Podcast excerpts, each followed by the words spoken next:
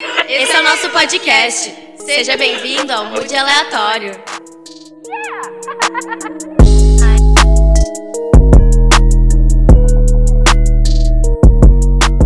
Olá, pessoal! Voltei. Fazia um tempo que eu não aparecia aqui nessa plataforma, não é mesmo? Mas estamos aí. É... Hoje vai ser eu comigo mesma, um tanto desafiador, porque o que eu mais gosto é estar falando com as pessoas, né? Ter a fluidez da conversa. Mas eu acredito que eu tô trazendo um, um conteúdo legal pra gente discutir. A gente vai falar hoje sobre profissões do futuro e trabalhos tendência. Da mesma forma que vamos falar, vamos falar um pouquinho sobre o movimento do podcast, essa nova ferramenta, não tão nova, né, mas que aqui no Brasil é nova, e a gente vai ver como é que ela vem se comportando ao longo desses últimos anos. Então são dados bem legais, bem, bem interessantes. Agora eu vou começar a falar um pouquinho como é que tá sendo essa minha quarentena, essa adaptação de funcionamento do trabalho, né? Eu já trabalhava home office, né? Já trabalhava remotamente. Eu tenho a minha marca, né? Meu estúdio de design, que é a Travis. E já faz um tempo que eu venho trabalhando home office. E o principal que eu sinto mais falta, que eu acho que é o que a galera que já trabalhava em casa sente, uh, é de poder sair para ter esse respiro, sabe? De poder ir em lugares que que façam sentido pra gente criativamente ou até por nada, até pra, só pra dar um respiro, sabe?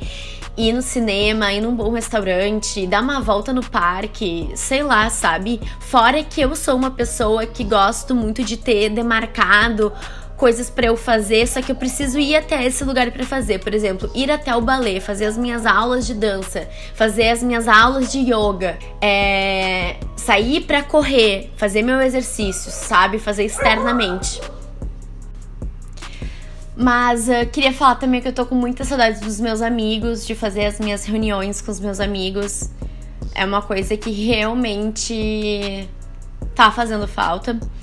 E mas uma coisa que eu aderi muito essa quarentena, que eu sei que muitas pessoas aderiram também, porque conversei com muitas pessoas que estão passando pela mesma situação, é vinhos, bebidas alcoólicas. Uh, mas principalmente vinho é, tá entrando muito na, na, nossa quarentena, praticamente todo sextou, sábado e domingo é de noite com uma taça bem grande de vinho.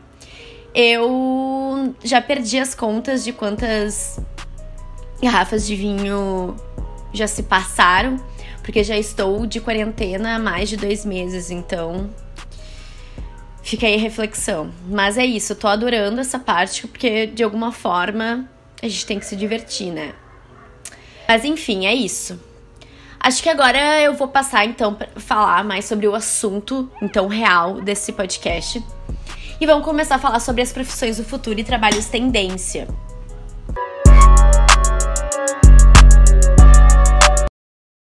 Eu fui atrás de alguns conteúdos bem bacanas e eu já tinha visto, na verdade, esse TED da Michelle Schneider, que é de julho de 2018. Uh, mas eu quis rever ele para trazer mais ideias para falar aqui. A Michelle Schneider, ela é Sales Manager no LinkedIn, que é a maior rede social profissional do mundo, né? Ela já teve na, em frente a muitos assuntos que falam sobre educação e serviços financeiros, ajudando os profissionais de marketing a identificar, segmentar, interagir com os profissionais mais influentes do mundo. Agora ela trabalha mais uh, com time de vendas de publicidade. Ela já trabalhou com várias marcas uh, muito fortes, como a, a Michael Page, Red Bull, enfim. Mas hoje a Michelle, ela gosta de falar também sobre outras coisas que ela é também. E eu vou falar disso depois o porquê. Mas a Michelle, ela também é ela é DJ profissional e ela é maratonista de TEDx speaker. Ela fala sobre liderança feminina, LinkedIn e sobre o profissional educação do futuro. Bom, por que que ela fala sobre isso também? Ela contou isso, e eu vou falar rapidamente aqui, que uma vez ela tava voltando de uma viagem que ela foi pro Silício e ela tava voltando para São Paulo e ela encontrou um, um cara, um dos caras mais fodas, assim, não me lembro o nome dele agora. Mas é que trouxe o Facebook, o Google aqui pro Brasil e eles estavam conversando, é, enfim, sobre várias coisas, né? Porque ela via esse cara como uma referência de trabalho para ela, né? E ela fez uma pergunta para ele assim: como tu faz para achar profissionais fodas pra tu, pro teu time, né? Pra tua equipe. E ele falou que dentre todos os currículos e os resumês que, eles recebi, que ele recebia, ele sempre via que tinha muitas pessoas capacitadas pro, pro trabalho para exercer aquele tipo de, de dinâmica. Mas que ele começou a fazer outros tipos de pergunta para diferenciar essas pessoas. E uma delas era o que, que eles faziam fora daquele resumo, o que, que elas eram fora daquele currículo. E o que, que elas tinham de hobby, o que, que elas faziam, outras formas de viver, outras formas de ganhar dinheiro, qual era o extra curricular deles. Por exemplo, ele, ele contratou um cara para um financeiro, para a equipe dele do financeiro, que nas horas vagas ele era palhaço. E assim ele começou a perceber esses outros skills e foi buscando outras pessoas dessa maneira. E aí ela começou a se questionar sobre como procurar essas novas pessoas para essas esse novo futuro, né, de trabalho. E aqui eu trago então um questionamento pra gente começar a falar sobre isso. Em um futuro em que as máquinas irão substituir metade da força global de trabalho, como os profissionais vão conseguir se diferenciar das máquinas e permanecerem humanos dentro de um mundo tão digital. Um estudo coordenado por pesquisadores da Universidade de Oxford aponta que em 20 anos, tá? Galera, eu não tô falando 200, tô falando 20, tá? 47% dos empregos terão desaparecido. Mas se por um lado muitas profissões estão desaparecendo, outras tantas vão aparecer, né? Nessa nova economia. Porém, para se adaptar a esse mercado é necessário qualificação para se reinventar. E aí, quando a gente pensa nisso, muito provavelmente a gente alinha essas pessoas rapidamente substituíveis, como caminhoneiros, telemarketing, corretores. Só que, cara, professores, advogados e médicos também estão nessa lista. Já existem sites que possuem consultas online, e esses sites já recebem mais visitas que todos os médicos dos Estados Unidos. Claro que no Brasil as coisas caminham mais devagar nesse sentido por diversos motivos. Um exemplo que me veio na cabeça é o acesso à internet.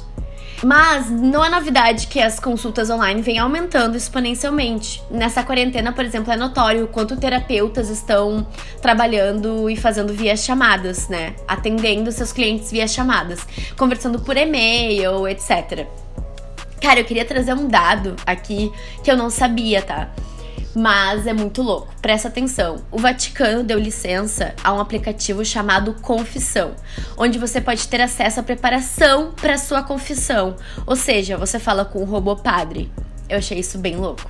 Bom, mas a questão toda é que é difícil imaginar essa logística para profissionais que não possuem qualificação. É, e eu tava pensando, com a revolução industrial, as máquinas entraram para valer na indústria, né? E as pessoas que trabalham no campo, que trabalhavam no campo, elas migraram para essas fábricas e tal. Depois elas foram tentando buscar mais espaço no mercado de trabalho. Com o ensino técnico, muitas coisas de fato melhoraram para essas pessoas. Mas agora, como seria ter oportunidade para essas pessoas? Ou, ou tantas outras que fizeram esse mesmo processo? Aqui no Brasil, a gente não tem muita oportunidade de estudo. E mesmo quando a gente possui, o ensino público possui diversos problemas que a gente já sabe, né? Eu fico pensando em como tudo isso vai refletir na população. Porque uma coisa é certa: se já existe disparidade de classe, no futuro realmente só vai ficar mais desigual. E lembrando que, no Brasil, lembrando que o Brasil está entre os 10 países mais desiguais do mundo. Eu fui pesquisar mais para falar sobre isso e, tipo, conforme o relatório de desenvolvimento humano que a ONU produz, o Brasil tá em sétimo lugar no ranking. E esse é um dado de 2019, viu? E isso é desesperador. E uma das situações de que a gente tem esse país tão desigual é porque nós temos uma extrema concentração de renda e riqueza, né? Mas enfim, eu não vou nem entrar nesse assunto para eu não passar raiva e, e para vocês não passarem raiva junto comigo. Bom, várias pessoas falam que uma das soluções para tudo isso é criar uma renda básica universal. Tipo, Mark Zuckerberg já falou isso. Cada vez mais surgem adeptos dessa premissa. Inclusive, muitos políticos a defendem. Eu sempre achei uma ótima ideia e já falei isso várias vezes com os meus amigos. Só que, mais uma vez, isso é complexo de discutir. Porque quem vai pagar essa renda básica universal? Obviamente, a gente precisa pensar nacionalmente, sabendo que isso é um problema global. Mas existem vários básicos nesse mundo. O que se diz básico na Suíça, na Dinamarca, não é o mesmo do Brasil, Colômbia, Peru, etc. E também como entender essa logística. Uh, em automoção nas fábricas de vestimenta, por exemplo, milhares de pessoas em Bangladesh vão perder seu emprego, que hoje fazem manualmente seus trabalhos, ganhando uma miséria, inclusive. Quem vai pagar por esse trabalho, já que inúmeros países importam esse trabalho? Ela não sabe responder isso, eu não sei, muito menos, e fica aí a reflexão pra gente pensar sobre isso. Bom, continuando a ideia das profissões do futuro que na verdade essas profissões elas ainda não têm nomes. Como há 10, 12 anos, jamais se imaginaria que youtubers surgiriam e seriam uma profissão.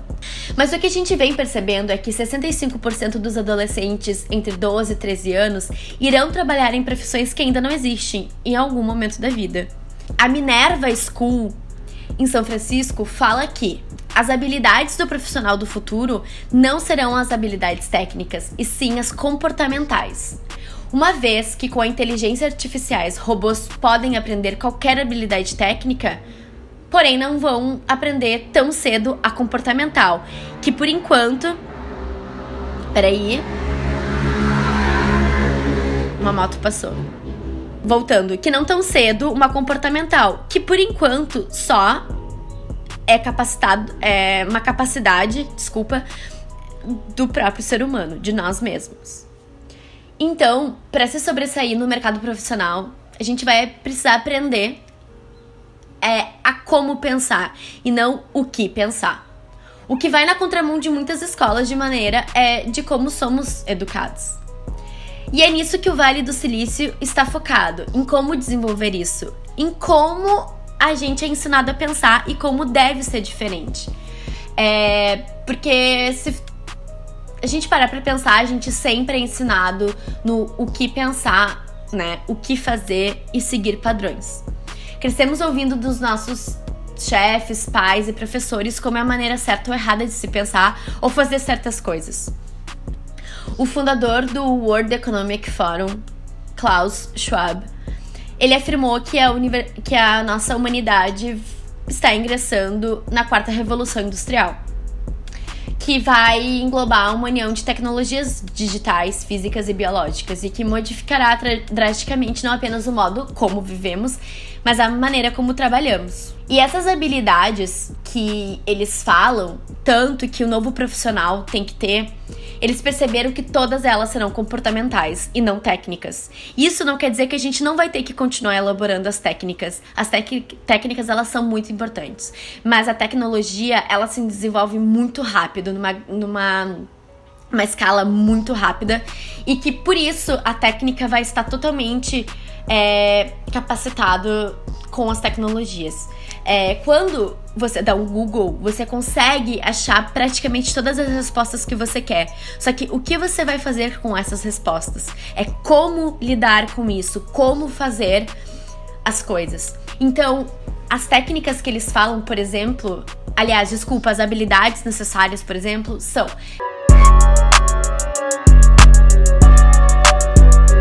resoluções de problemas complexos, pensamento crítico, criatividade, liderança e gestão de pessoas, trabalho em equipe, inteligência emocional, julgamento e tomada de decisões, orientação a serviços, negociação, flexibilidade cognitiva e assim por diante. E aí a gente entra num termo que é Long Life Learner, aprender mais para sempre. A nossa jornada educacional por exemplo, vai ser muito diferente dos nossos pais, já é muito diferente dos nossos pais e muito mais ainda dos nossos avós. A gente sabe que na época dos nossos pais, ter uma graduação já colocava eles em outro patamar. O mercado era outro, o processo era outro. Hoje, não somente ter uma graduação, enfim, estudar algo específico, é, não te dá nenhum lugar no mercado de trabalho a gente precisa perceber que a gente está cada vez mais no mundo multidisciplinar. É, aos poucos as universidades estão tá percebendo isso e a gente está se agrupando em várias temáticas em trabalhos colaborativos entre disciplinas, agrupando várias temáticas em trabalhos colaborativos. Profissionais do futuro poderão muito bem ter cinco carreiras que podem estar acontecendo ao mesmo tempo. Outra coisa muito importante é a conexão. Só profissionais que conseguem gerar conexão emocional com os demais estão adepto, adeptos a ter cargos de liderança. Isso porque a gente está começando a criar mais consciência sobre tudo e todos. Eu queria dar um exemplo bem corriqueiro, sabe? Não tão complexo e que aconteceu agora há pouco. Então eu vou falar do caso da Gabriela Pugliese. É uma influenciadora digital, no meio de uma pandemia, postou Foda-se a vida e deu uma festinha na casa dela com mais pessoas, né? E todo mundo viu. Então a sociedade não tá mais tolerando isso. Ninguém mais aguenta, bem entre aspas, receber ordens de quem não sabe fazer direito. Isso é só um exemplo, tá, gente? Pessoas dizem que a gente tem que trabalhar mais com a nossa própria consciência. Hoje estamos mais focados na consciência. É, e conexão gera consciência e consciência gera conexão. Uma tá ligada à outra. E estudos também dizem, profissionais dizem que a gente pode ir além, que na verdade o nosso inconsciente é que nos traz a nossa reflexão. Então que posteriormente a gente não vai trabalhar nem mais com a consciência, e sim com a consciência, com a inconsciência. Bom, o que as pesquisas dizem é que 90% dos problemas que temos na sociedade, eles não são técnicos, e sim éticos. E eu vim trazer um exemplo clássico, que é a fome mundial. Já foi mais do que comprovado que temos como distribuir comida para ninguém mais passar fome no mundo, mas sim temos um problema de responsabilidade. Quem fala muito disso sobre ética e responsabilidade é o André Carvalhal, que já foi falado aqui no podcast outras vezes. Olhem no, no Instagram da Mood também. E e ele fala muito sobre ética e responsabilidade. Ele traz muito focado na moda, mas a gente pode passar isso para outros para outros segmentos. E já que no mundo da moda esses dois conceitos morais são extremamente significativos, nada mais justo do que falar sobre isso, né? E cara, eu fiquei pensando sobre a pandemia agora, né? E eu acho que essa pandemia, entre muitas coisas, fez a gente refletir sobre os novos meios de se fazer trabalho. Todo mundo fala sobre home office, por exemplo. Mas será que as empresas elas irão pagar de forma certa as pessoas, de forma responsável e consciente, porque elas elas vão precisar de recursos, por exemplo, uma boa internet, um bom computador, a luz que ela vai gastar, as refeições que ela vai fazer. Tem muita coisa, né? E mais do que tudo, as pessoas vão estar preparadas para fazer essas conexões? Um líder vai conseguir motivar seus, seus funcionários em reuniões via Zoom, Skype, whatever? Eu também penso que a gente tem que refletir sobre as novas formas de vender os nossos serviços e os nossos trabalhos. Os lugares precisarão estar mais conectados. Ainda mais com as redes sociais e aplicativos. Não tem mais como fugir desse meio digital. Não tem. Eu sei que às vezes a gente buga a cabeça com, com as redes sociais. É, a gente, às vezes a gente só quer um mundo offline mas não tem mais como fugir, galera. A era digital veio para ficar, assim. E o Instagram veio atualizando essa forma cada vez mais rápido, transformando a rede super viável para vendas, né? É basicamente um novo e-commerce. E elas também estão criando uma estrutura de apoio para trabalhos locais, como o suporte local business, né? Muita gente local é descoberta por outros para outras pessoas e para outros negócios através desse suporte local business. É muito importante usar, eu tô usando, eu comecei a usar com a Travis e eu fiz a minha rede e fiquei através dos stories colocando toda a minha rede de pessoas locais que que trabalham de alguma forma linkado a mim ou não, ou somente pessoas que eu admiro. Isso é muito importante fazer, recomendo. Cara, eu vi esses dias uh, uma live muito interessante uh, do Coffee Lab com o pessoal dos, dos destemperados. Eles estavam falando sobre novos tipos de negócio que irão surgir e como os próprios negócios já, como eles vão se adaptar a novas formas, né? E uma das entre aspas, novas regras é se pensar em trabalhos que envolvem delivery, né? Tem que ter uma opção delivery. Então são uma série de coisas que a gente vai ter que se adaptar pós pandemia e que não vai ter como você não fazer.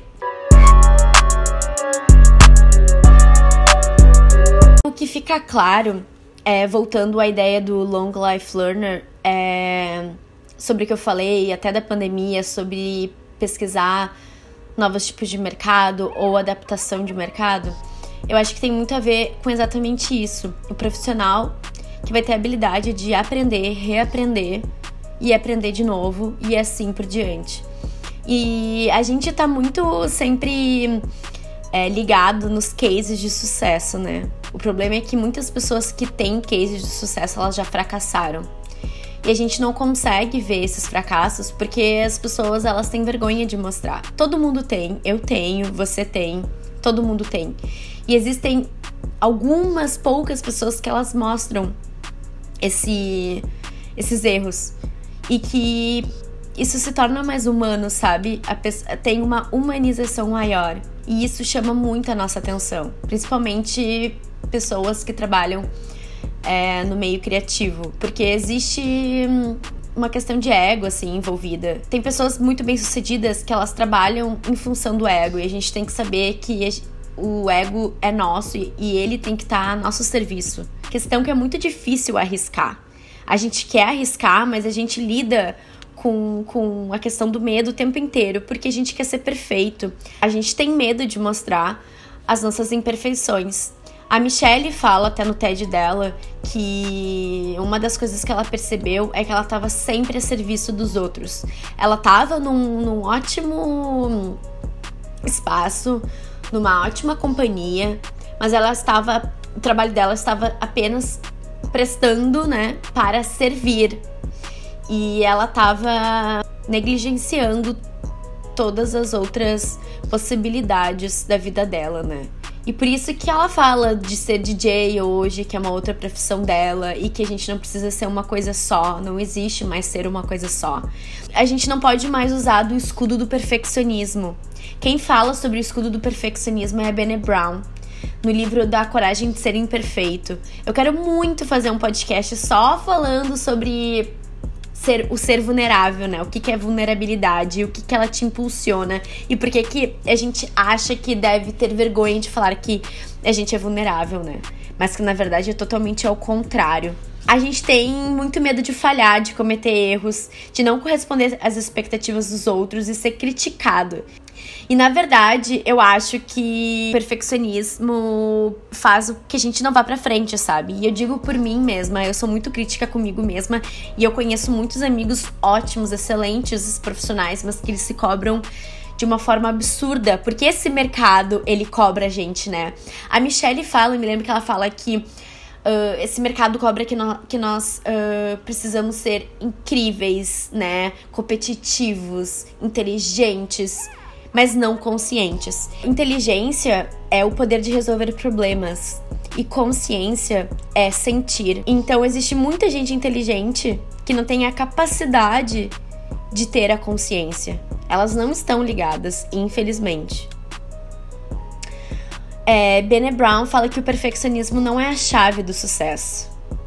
na verdade, a pesquisa mostra que o perfeccionismo dificulta a conquista porque ela está relacionada com depressão, ansiedade, compulsão e também com paralisia da vida e a perda de oportunidades. Que é o que eu falei antes, né? Sobre o medo de falhar, de não corresponder às expectativas. Tipo, é muito isso, sabe? Ela fala também que o perfeccionismo esmaga a criatividade.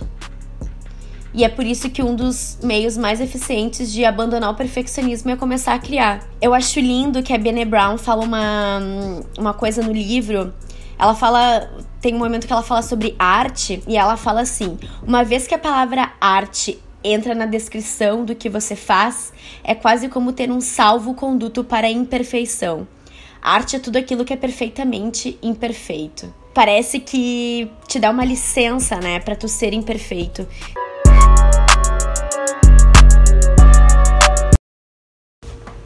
Bom, galera, agora vou focar, já que estamos falando, né, de novos trabalhos, novas funções, novas ferramentas. Queria começar falando essa parte que, presta atenção, o Brasil assume o segundo lugar no ranking de consumo de podcasts. Segundo pesquisa do podcast Stats Soundbites, ficando atrás apenas dos Estados Unidos. Eu fiquei em choque com isso, eu não sabia. E pesquisando, eu vi isso e fiquei, ok, estamos no caminho certo. Bom, é, alguns dizem que os rascunhos do podcast foram feitos nos anos 80, né? Com o pessoal do jornalismo nos Estados Unidos. Aí depois dos anos 90, alguns testes foram feitos, tinha algumas coisas que, que eles estavam testando, assim, é, pra entrar no streaming, né? Mas consultando o Google Trends, é, foi possível verificar que, tipo, o termo podcast foi pesquisado em meados de 2004. Inclusive, isso porque a Apple lançou a versão 4.9 do iTunes. E aí os usuários podiam organizar também os podcasts, uh, além das músicas. E também em 2004 foi a primeira vez que a palavra, o conceito podcast foi falado foi pelo repórter do jornal The Guardians. Enfim, em junho de 2013, a Apple anunciou um bilhão de pessoas uh, ouvindo podcast, uh, usando o aplicativo da, da Apple, né? Mas, tipo, não há dúvidas que o, globalmente o podcast ganhou uma força tremenda em 2018, né? Com a entrada do Google e do Spotify.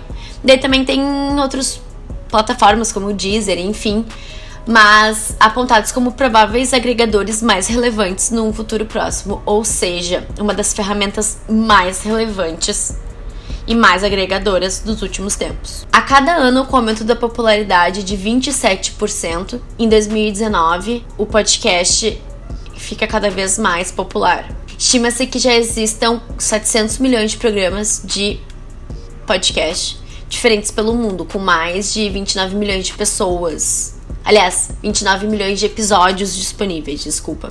Quando algo vai muito bem, obviamente os olhares da, das empresas e do, do mercado vai diretamente neles, né? Então, quando aconteceu o crescente número de pessoas ouvindo o podcast, ela foi se transformando, tipo, num excelente meio para anunciantes também e uma forma de ganhar dinheiro. Isso foi o que o Improve Podcast falou, é, com diversas bases e pesquisas entre os meios de 2018 e de 2019. Tem uma parada que é muito louca, que é que de acordo com, o estudo Podcast Bop de 2000, em 2019, 32% dos internautas ativos no Spotify utilizam o canal para escutar podcasts. Segundo a Associação Brasileira de Podcaster, mais de 2 mil programas ativos de podcast no país, né, no Brasil. E entre os pesquisados, 40% disseram que já ouviram podcast. Ou seja, 4 em cada 10 brasileiros já escutaram algum programa de podcast, né? Que é cerca de 50 milhões de pessoas. Bom, em contrapartida, 28% afirmaram que ainda não ouviram um podcast e 32% não sabem o que é. Uma coisa muito importante é que a Head de Soluções Criativas, a Renata Lodge, atribuiu a identificação entre grupos.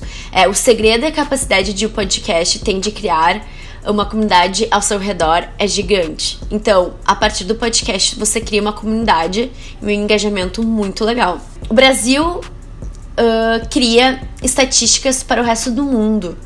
Como o, segun, é o segundo lugar que mais escuta podcasts, é muito importante perceber como os Estados Unidos e como o Brasil vem se comportando em relação a essa ferramenta, né? Segundo a pesquisa do podcast Stats Soundbites, os gêneros mais ouvidos no país estão é, com sociedade e cultura, comédia, educação e notícias. Os podcasts de mais audiência são Café da Manhã, que é ótimo, eu escuto sempre também, e Não Ovo Podcasts, que é muito interessante também. Cara, mais alguns dados, tá? Quase 40% do público ouve podcast há mais de 5 anos, cerca de 90% uh, ouve pelo celular, e 50% das pessoas uh, ouvem podcast todos os dias. E os horários mais focados são 10 da manhã e depois 6 e 19. E eu acho que os de, o 10 da manhã tem muito a ver com pessoas que estão trabalhando em casa e pessoas que não trabalham à tarde. E eu acho que 18, uh, 6 da tarde e 7 da noite é muito por causa do trânsito. Inclusive, eles falam que um dos, uma, um dos momentos onde as pessoas mais escutam podcast é quando as pessoas estão no trânsito. 90% das pessoas escutam podcasts para se entreter e 80% para aprender coisas novas as empresas estão cada vez mais de olho uh, nos podcasts por causa dessa influência positiva. É, acho que cada vez mais o marketing digital tá usando o podcast como ferramenta. Eu acho que não tem como ser diferente, porque o podcast ele consegue é, fazer com que as pessoas elas consigam fazer outras coisas enquanto o podcast está rolando. Pelo fato de não não precisar estar olhando para uma tela, isso já ajuda muito o processo das pessoas ouvirem. O podcast está ficando tão importante que o Spotify já, já vem fazendo encontros desde 2018 com os maiores podcasters né, do Brasil. E tem alguns da América Latina também. E isso só mostra a relevância que tem tendo as notícias e os conteúdos feitos através do podcast, né? E isso tá trazendo uh, muito retorno, né? Dinheiro, dinheiros. É muito importante que as empresas cada vez mais olhem para essa ferramenta, uh, que elas distribuam conteúdo é, no, spot, no podcast, através de um podcast também. E existe uma coisa que pode ser feita, não necessariamente montando o seu próprio podcast, caso perceba que não tem demanda para isso, o que eu acho muito difícil, tá? Em algum momento vai ter essa demanda, mas dependendo do, teu segmento, não necessariamente tu precisa montar um podcast, mas você pode apoiar podcasts.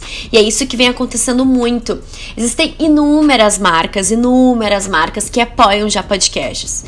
O Mamilos, por exemplo, que é um dos maiores podcasts do Brasil, Uh, ele tem muitas marcas apoiando. Por exemplo, a marca Natura, ela já vem apoiando muito, muitos podcasts e trazendo narrativas sobre histórias femininas, histórias de empoderamento, tudo que tem em alinhamento com a marca. E isso trouxe um engajamento muito grande para eles.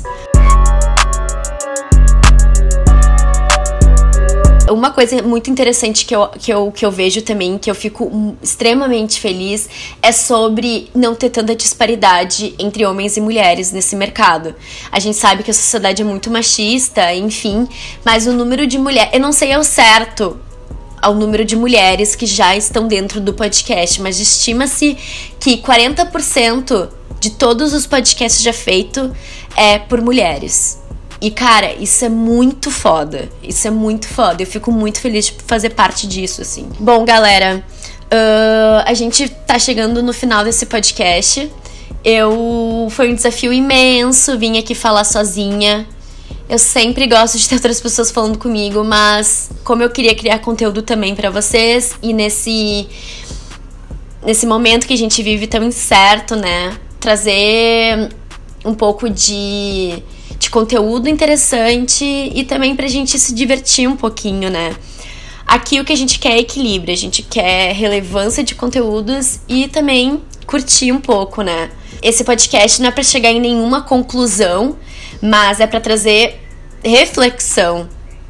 E é pra gente pensar juntos sobre esses assuntos que eu, que eu trouxe para vocês e dizer que o nosso a nossa conversa ela se estende pro nosso Instagram.